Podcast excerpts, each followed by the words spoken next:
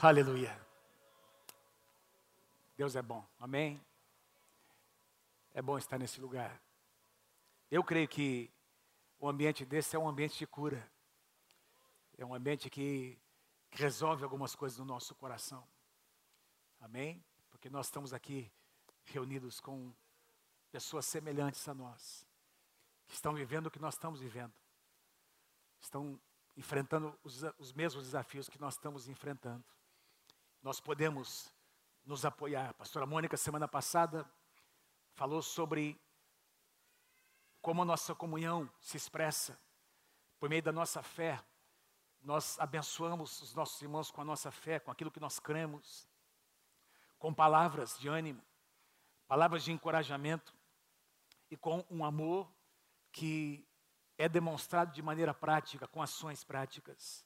E eu quero continuar falando sobre essa verdade, essa, esse princípio, não é? é da bênção de Deus que está na nossa comunhão, o poder da nossa comunhão.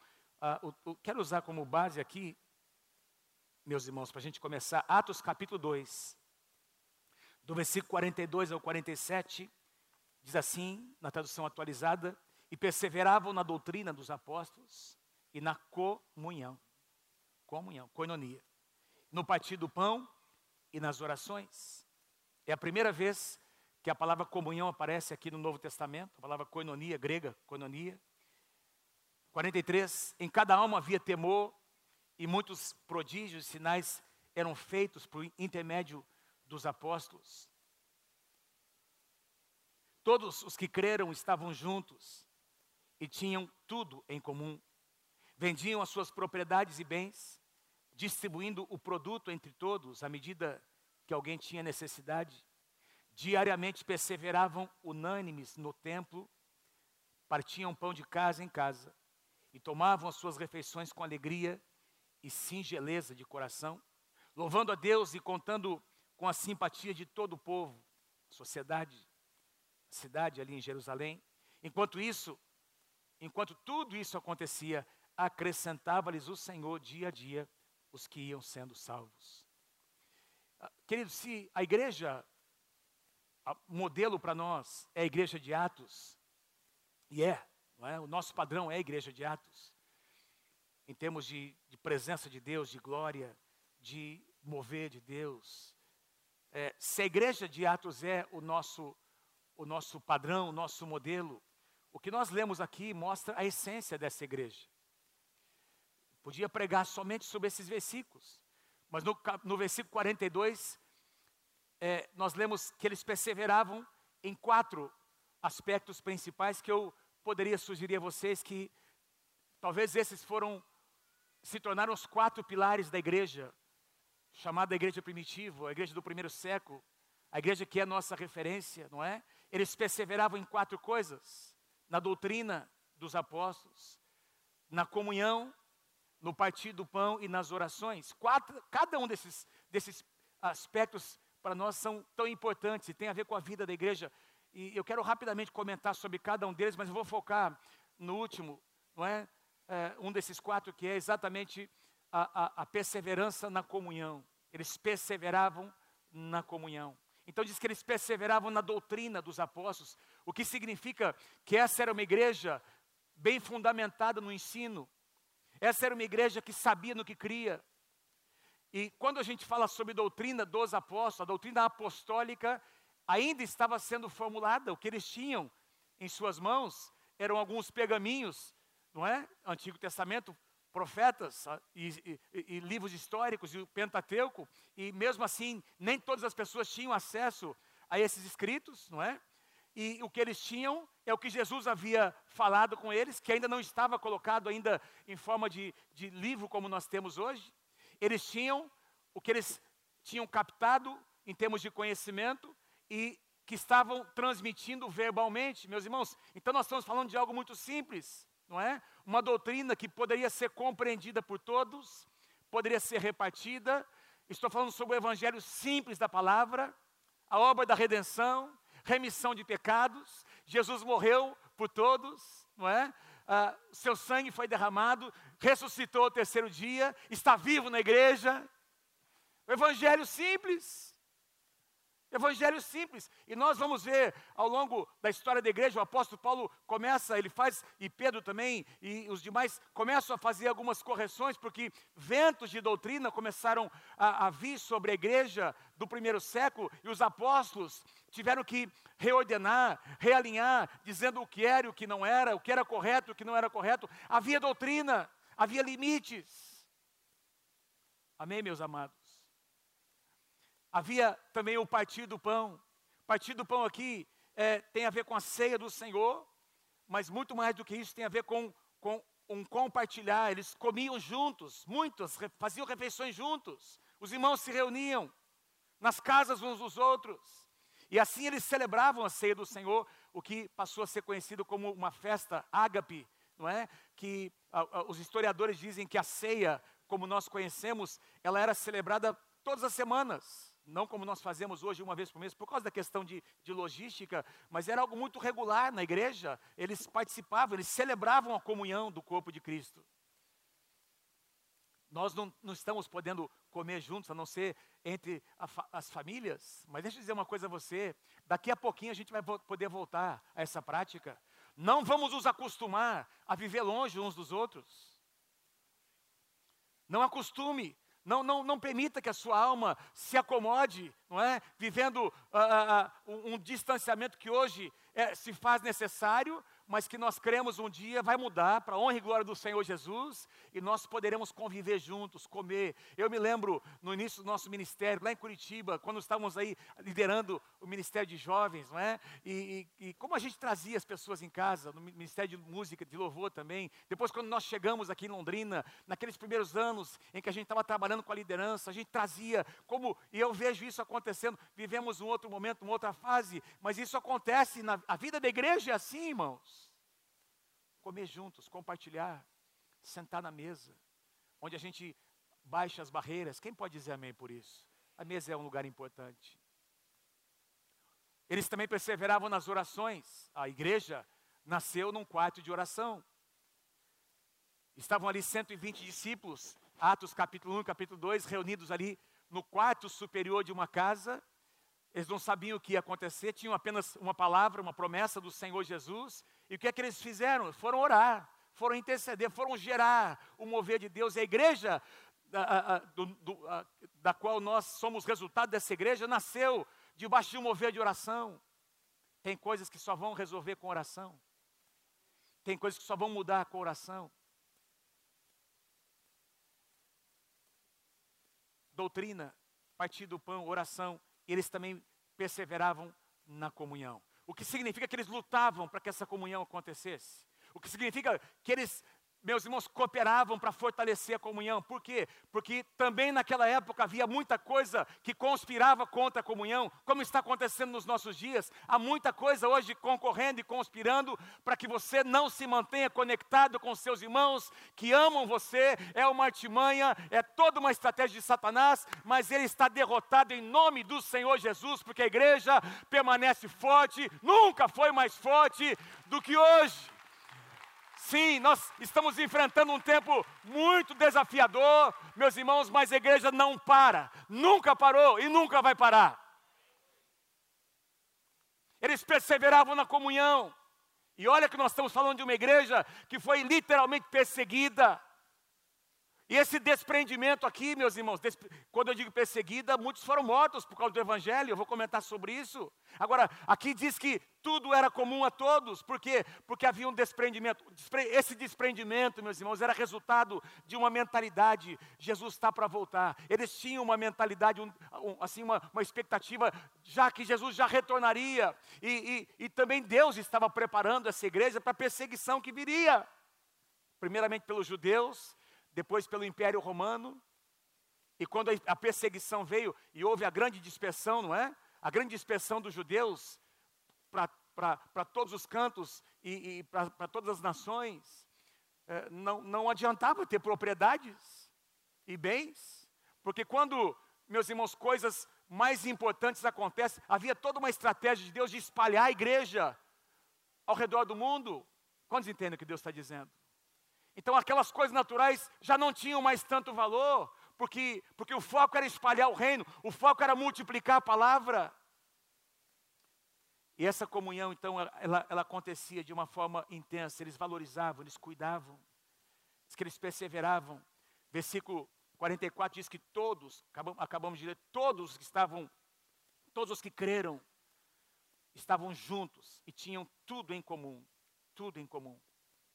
Tudo, tudo. A palavra tudo aqui no grego é tudo. Alegrias e tristezas vitórias e fracassos, conquistas e perdas. Isso é comunhão, irmãos. Quando a gente compartilha situações, não é?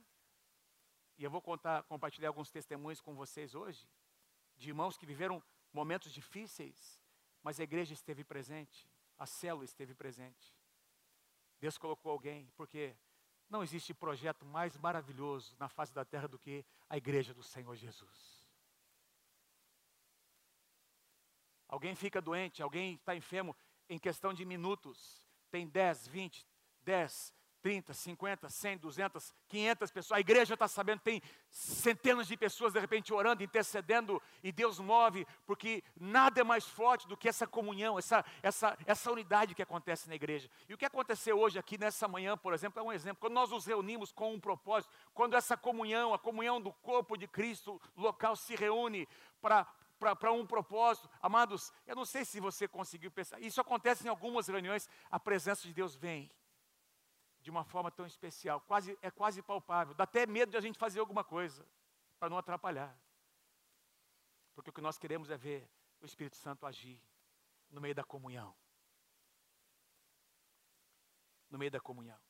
Atos 4, 32 diz: da multidão, agora não são mais 120, não são, não eram mais apenas 3 mil que se converteram, agora são milhares e milhares de pessoas. Da multidão dos que creram era um o coração e a alma. Ninguém, eu amo esse versículo, ninguém considerava exclusivamente sua nenhuma das coisas que possuía, tudo, porém, lhes era comum. Ou seja, vamos trazer para os dias de hoje, Deus me abençoou com esse carro maravilhoso, é para abençoar o reino de Deus. Glória a Deus por esse carro. Obrigado, Senhor, por essa bênção que chegou até as minhas mãos. Mas eu quero servir, eu quero abençoar, eu quero que esse carro abençoe alguém.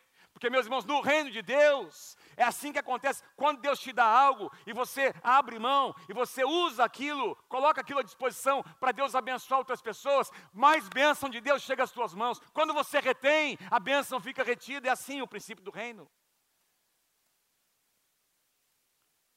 A bênção de Deus não pode ser um fim em si mesmo. Quem está comigo, diga amém, em nome de Jesus. Por que nós queremos ser abençoados? Por que nós queremos que a nossa empresa prospere? Por que nós queremos uma promoção? Se você tiver as motivações certas, Deus vai te abençoar. E quando Deus te abençoar, você vai fazer essa bênção passar por você e tocar outras pessoas.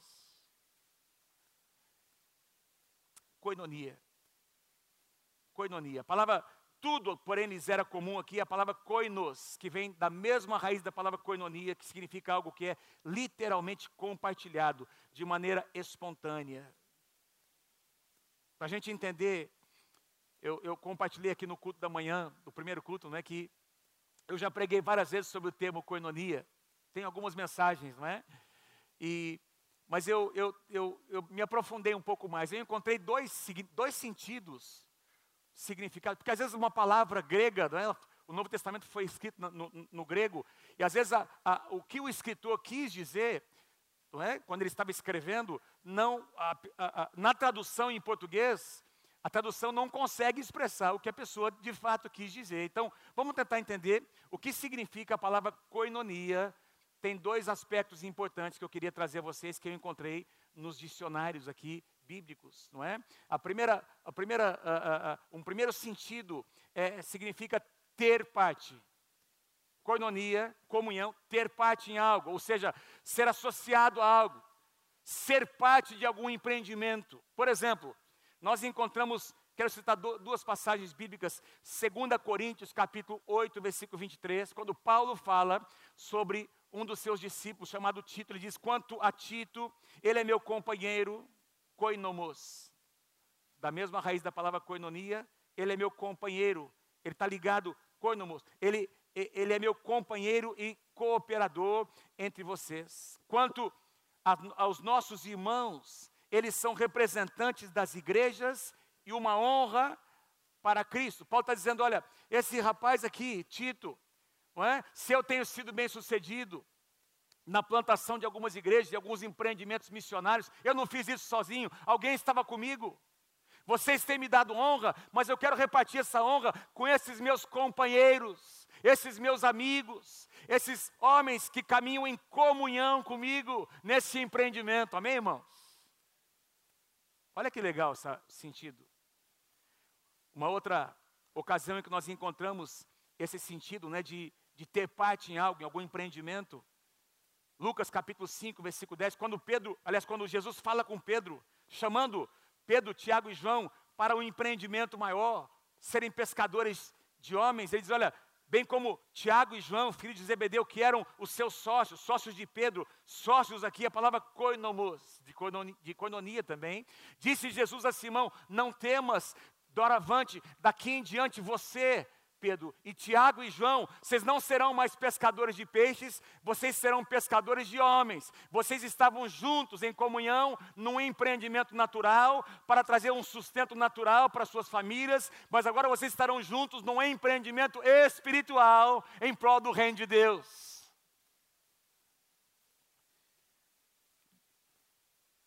Quer dizer, quando a gente se junta, não é com um propósito, um só coração, Coisas incríveis acontecem para Deus, irmãos.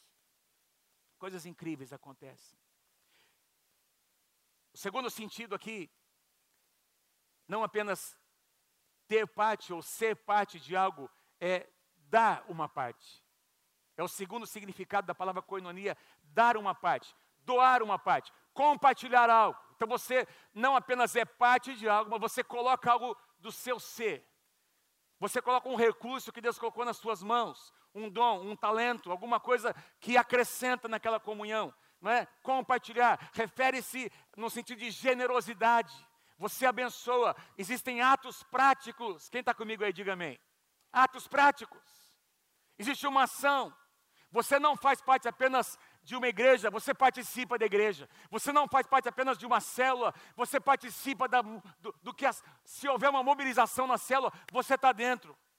Você coloca as suas capacidades, você não é apenas alguém da periferia, você se coloca para fazer. Isso, é, esse é o segundo sentido, irmãos, de, da palavra coinonia, tem a ver com participação, com engajamento. 2 Coríntios capítulo 9, Paulo fala, olha que interessante, a igreja em Corinto foi, foi plantada pelo apóstolo Paulo. A igreja em Jerusalém nasceu com os irmãos, os apóstolos do Senhor Jesus. Basicamente, a igreja de Jerusalém era uma igreja de judeus convertidos. A igreja em Corinto era uma igreja praticamente 100% de gentios convertidos. E vocês vão se lembrar que no começo, quando a igreja começou a expandir e os gentios começaram a se converter, os judeus convertidos não aceitavam os gentios convertidos. Ah, não, tem que se considerar, tem que fazer isso, tem que fazer. Eles impuseram uma série de regras e havia, meus irmãos, uma certa tensão entre, entre os judeus convertidos e os gentios convertidos. E agora o apóstolo Paulo, o que é que ele faz? Ele vai para essa igreja que ele havia plantado ali em Corinto. E ele diz: Olha, os irmãos lá de Jerusalém, a igreja em Jerusalém está passando necessidade, está sendo perseguida, porque nessa ocasião o Império Romano já estava perseguindo a igreja em Jerusalém. E aí Paulo diz: Olha, os irmãos estão passando necessidade, que tal vocês, que tal vocês enviarem uma oferta para abençoar aquela igreja? Sim, vocês não têm nada a ver administrativamente, vocês não têm nada a ver com a igreja em Jerusalém, mas que tal vocês participarem do sofrimento daquela igreja, abençoar aquela igreja? E meus irmãos, a igreja em Corinto levantou uma oferta. Olha o que Paulo diz sobre sobre esse momento, ó, o serviço ministerial que vocês estão realizando, não é? De abençoar a igreja lá em Jerusalém, não está apenas suprindo as necessidades do povo de Deus lá em Jerusalém, mas também está transbordando em muitas expressões de gratidão a Deus. Olha o que vocês fizeram vocês nem sabem, mas tem muita gente né, que recebeu suprimento, tem muita gratidão, as pessoas não sabem o que dizer, e Paulo conclui dizendo: por meio dessa prova de serviço ministerial, diga assim comigo, um serviço ministerial.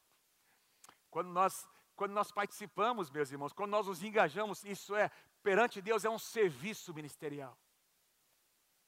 Por meio dessa prova de serviço ministerial, outros Outras pessoas louvarão a Deus pela obediência que acompanha a confissão que vocês fazem do Evangelho. Ou seja, vocês não são pessoas convertidas apenas de nome, vocês se converteram de fato. Essa conversão fez com que vocês tivessem uma ação prática e pela generosidade de vocês em compartilhar coinonia, os seus bens com eles e com todos os outros. Vocês fizeram algo prático. Irmãos, nesse tempo de pandemia, muita coisa aconteceu, como eu disse no início dessa mensagem, para nos isolar, para nos fazer sentirmos, nos fazer sentir sozinhos. A pastora Mônica falou muito sobre isso na conferência de mulheres e também na semana passada, quando ela ministrou. Eu não tenho dúvida de que é, é, há uma situação única que nós estamos passando que vai marcar a história da humanidade, mas sem dúvida alguma, é, Satanás tem usado disso tudo para separar as pessoas, para colocar sentimentos no coração das pessoas. Vocês concordam comigo? Pessoas que começaram a passar, a experimentar coisas que nunca haviam experimentado, como depressão, sentimentos de solidão, não é? A falta, as pessoas idosas, eu, eu, nós sabemos porque nós, pastor Samuel, pastora Lígia, não é? Nós tivemos que lidar com isso na nossa casa, porque a gente, em nome de protegê-los, e tivemos que fazer isso, ah, uma, uma convivência social teve que ser interrompida, e eles sentiram, e nós sabemos o que, é que significa isso. Cada um aqui teve alguma coisa que aconteceu na sua, na, na sua, enfim, na sua família ou alguém próximo, não é? Ah, essa, essa, essa questão de, de isolamento, não é? O que isso provocou. Mas nós tivemos algumas situações também que se tornaram oportunidades. Eu estou aqui com o testemunho de um irmão. Pedro e Cíntia são líderes nessa casa, líderes de célula da supervisão do Jackson e da Ana, área pastoral do pastor Trajano e da pastora Thelma. Eu poderia citar muitos testemunhos, mas eu pedi para ele escrever, porque ele teve Covid, ele passou, teve 50% do pulmão tomado, ele escreveu esse testemunho, mandou para mim na sexta-feira, no dia 15 de maio. Eu comecei com sintomas leves, de tosse, e jamais imaginei que pudesse ser Covid. Após cinco dias, nos primeiros sintomas, fiz o teste e deu positivo. Minha esposa e dois filhos também testaram positivo para a Covid. Comecei o tratamento no dia 20, ou seja, cinco dias depois. No dia 22, fiz uma tomografia que detectou o meu, uh, uh, quase 50% do meu pulmão, dos meus pulmões comprometidos. E imediatamente fui internado. Ele tentou ser internado no hospital, na Santa Casa. Tava, aqueles dias estavam totalmente lotados, não é? E acabou não dando, passou lá várias horas e até o conselho de alguns médicos mais próximos, ele veio para casa, arrumaram um cilindro de oxigênio, não é? é? Alguém, enfim, toda uma mobilização aconteceu e ele começou a ser tratado em casa. Fui internado em casa para tratamento domiciliar. Desde o dia da confirmação, a nossa célula e a nossa supervisão foram informados e começaram a orar por nós. Na semana seguinte, meu estado de saúde piorou muito ao ponto de ser necessário oxigênio. Nesse interim, muitos irmãos da célula e da supervisão e outros irmãos da igreja e ministérios já tinham se mobilizado de forma prática, começaram a nos abençoar, cada um de uma maneira, seja com comida, com frutas, compras, cestas, bolos, etc., comprando e buscando remédios, carregando cilindros de oxigênio não é? Enormes. Cada um fez o que podia para nos ajudar como um verdadeiro time, um corpo. Pudemos sentir o amor e o cuidado de Deus com a nossa família. Cada atitude dessas era como se Deus nos dissesse: Eu estou cuidando de vocês. E realmente nós sentimos esse amor e cuidado em cada detalhe. Muitos irmãos, inclusive de outros ministérios, do DJ, evangelismo de rua, fizeram um relógio de oração pela minha vida. Creio que essas orações nos sustentaram nos momentos mais dramáticos que passamos nesse tempo de luta. Pudemos sentir como é importante pertencer ao corpo de Cristo, pertencer à igreja,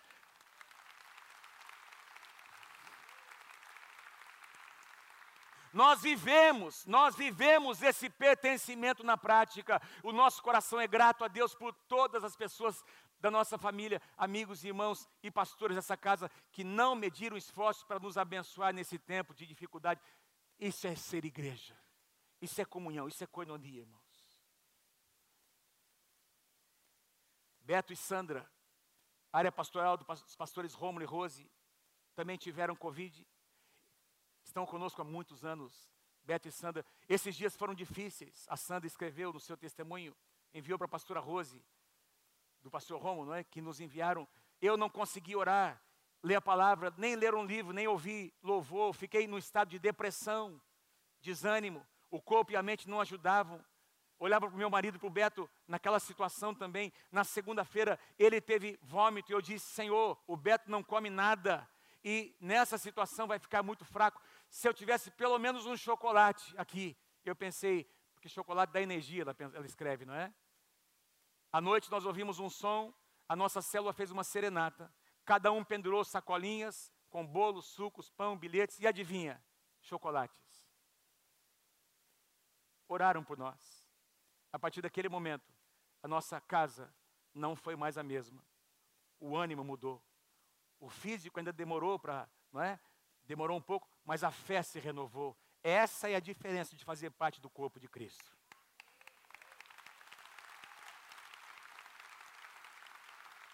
Irmãos, eu sei que nós começamos, inclusive, quarta-feira com os nossos pastores de área. Conseguimos rapidamente identificar ali 10, 12 casos de situações envolvendo luto nas áreas pastorais. Hoje, de ontem para hoje, nós perdemos um irmão na nossa igreja. Agora, às três da tarde, pastor Rocha e pastora Cris estarão, e pastora Cris estarão lá, não é? Representando a igreja, um, um, um rapaz de 43 anos, por causa da Covid, partiu para estar com o Senhor. E nós sentimos. Agora, eu estava ouvindo aqui o testemunho do pastor Rocha, da pastora Cris, como a igreja se mobilizou, as células se mobilizaram, estiveram ali presentes. Eu tenho visto algumas ações, eu citei quarta-feira na nossa reunião, o pastor Zenga não está aqui, não é? Eles estão lá no, no campo Zona Sul ministrando, mas eles têm usado de uma, uma estratégia muito interessante. Tem aqueles, o grupo de bike ali da, da, da, do campo Zona Sul, e eles estão saindo para andar e eles estão definindo um roteiro, não é? Ah, passando pela casa de vários irmãos, parando em frente às casas, e, vão, e começam a cantar uma canção, começam a orar, estendem as mãos, e meu, vários irmãos, queridos, que inclusive estavam afastados da igreja, estão retornando, porque voltaram a sentir o calor do corpo de Cristo. Comunhão, coinonia, nos leva a não apenas fazer parte de algo, mas nos leva a ações práticas, intencionais. Isso é coinonia. Eu estou aqui para dizer para você nessa manhã: você faz parte de algo maravilhoso que Deus está fazendo na face da terra. Você não está sozinho. Você não está sozinha. No Novo Testamento, nós encontramos algumas expressões que reforçam esse sentido de comunhão, de comunidade, do que significa isso. Eu vou citar aqui seis expressões rapidamente antes de nós participarmos da ceia do Senhor. A palavra do Senhor diz que nós somos uma família. Diga comigo, uma família. Uma família. Efésios capítulo 2, verso 19. Portanto, vocês já não são estrangeiros nem forasteiros, mas são concidadãos dos santos. Ou seja, vocês eram, aqui a igreja em Efésios, não é? Os Efésios eram gentios não judeus, estranhos à aliança do Antigo Testamento. E aí Paulo diz: vocês não eram nem cidadãos merecedores, mas hoje vocês são concidadãos dos santos e são hoje membros da família de Deus. Você e eu fazemos parte de uma família. Agora faço uma pergunta a você: a sua família é perfeita? Ninguém respondeu. Vou perguntar de novo. A sua família é perfeita, irmãos? Eu sempre digo assim: família é uma bênção, cada um tem a sua, glória a Deus. Você sabe o que significa isso? A família estendida, não é? A igreja é assim, irmãos. A igreja é uma família. E sabe por que a igreja, a igreja, essa família espiritual de Deus não é perfeita? Porque você está aqui. E eu também. Porque nós estamos aqui. Agora, quando nós decidimos cooperar, aí nós vamos crescer juntos. Amém? Porque ó, uma família sadia funciona mais ou menos assim. A gente lava a roupa suja dentro de casa. Agora, se alguém falar mal da família, sim ou não? É assim que funciona, não é? É a tua família. Você vai deixar alguém falar mal da tua mãe, do teu pai? Duvido. Então por que você deixa de falar mal do seu pastor? Eu pensei agora nisso, pastor Luiz. Nessa família espiritual tem família espiritual tem pais espirituais, tem irmãos em Cristo, tem filhos, tem, tem papéis que estão distribuídos, mas longe de ser um lugar perfeito. Nós estamos em processo. Nós estamos, no, inclusive, é a comunhão que nos faz crescer. É essa comunhão que nos faz crescer.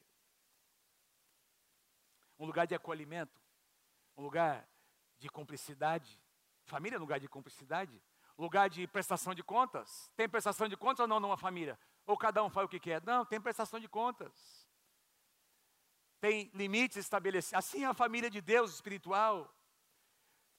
Não apenas somos uma só família, somos também um só corpo. Eu gosto dessas analogias que o apóstolo Paulo faz. Nós somos um só corpo. Romanos capítulo 12, versículos, isso tudo para representar o que é a força da nossa comunhão. Romanos 12, versículos 4 e 5, porque assim como num só corpo temos muitos membros, mas nem todos os membros têm a mesma função, assim também nós, conquanto muitos, somos um só corpo em Cristo e membros uns dos outros.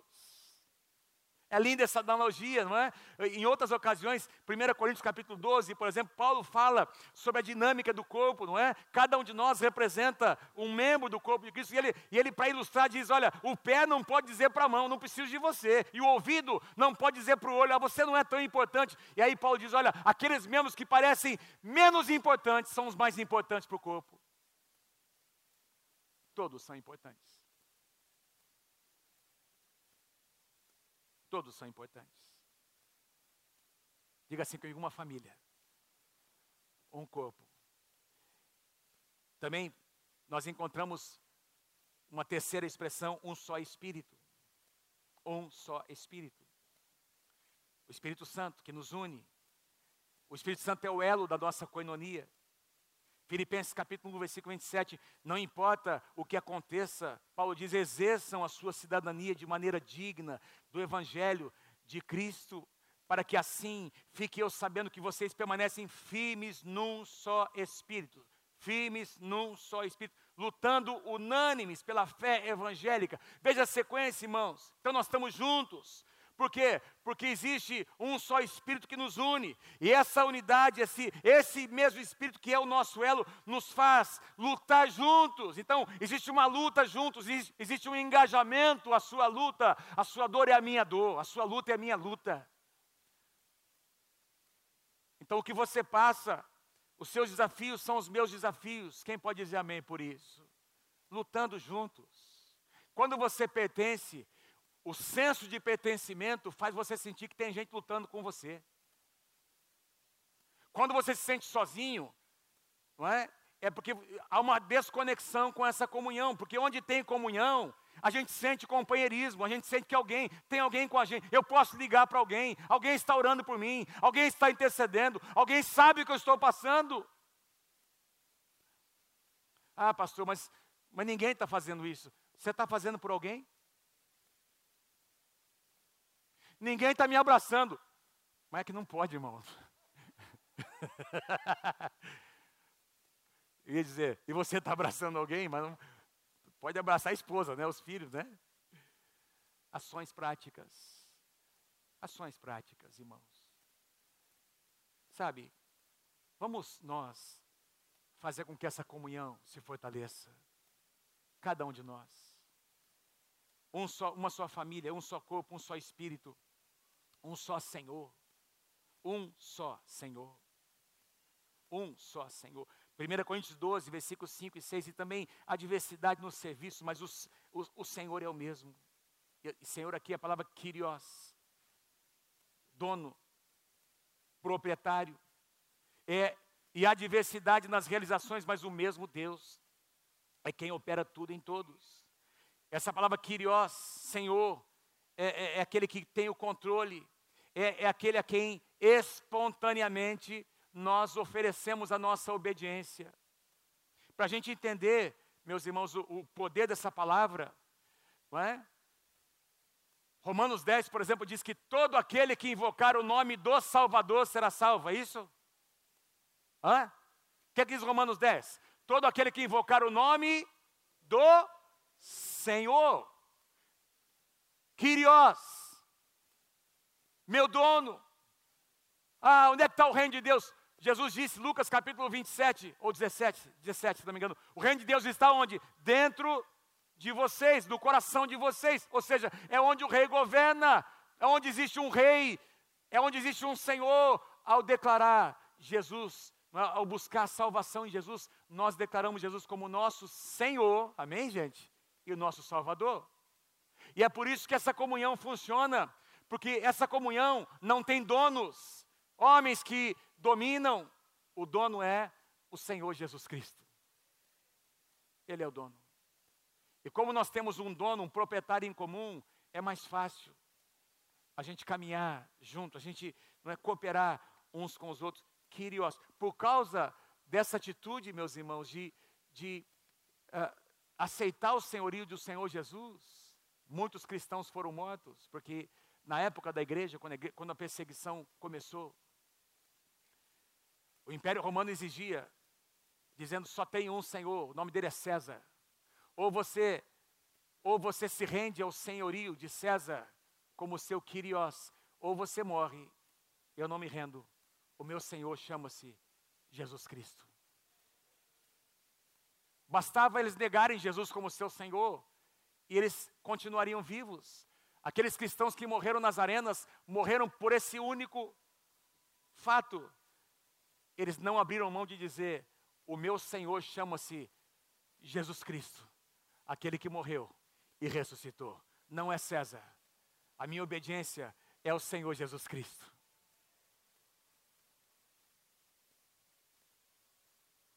Amém, amém, irmãos? Uma família, uma só família, um só corpo, um só espírito, um só Senhor, uma só fé. Efésios 4, 5. Há um só Senhor e uma só fé. Uma só fé.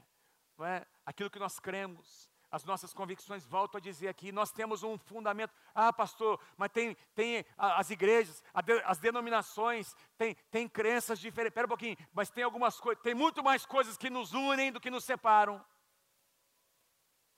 Ah, mas pastor, quem que tem razão? Jesus vai voltar antes da tribulação ou depois da tribulação? Não sei.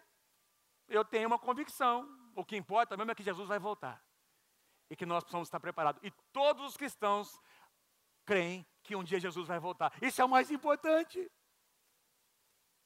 Quase entendem o que Deus está dizendo nessa manhã. Então, tem, tem algumas coisas que nos unem. Nós temos uma fé. Jesus morreu, ressuscitou, perdão de pecados, redenção. Nós temos, e nós professamos isso, irmãos. Sabe que uma das coisas, eu preciso dizer isso para você, existe uma Existe uma indignação em alguns governos brasileiros que são dominados por ideologias que, por qualquer razão, baixaram decretos para que a igreja não pudesse se reunir, porque tem toda uma articulação para enfraquecer a igreja. Eles sabem da força que existe na igreja. Irmãos, nada, nem ninguém pode deter a igreja do Senhor Jesus Cristo. Não vai conseguir, não vão conseguir. Quanto mais batem, quanto mais perseguem, mais cresce. Quanto mais criticam a igreja, mais forte a igreja se torna, porque é a igreja do Senhor Jesus Cristo, da qual eu e você fazemos parte, uma só fé. Uma só fé, um só batismo. O batismo é o selo, não é?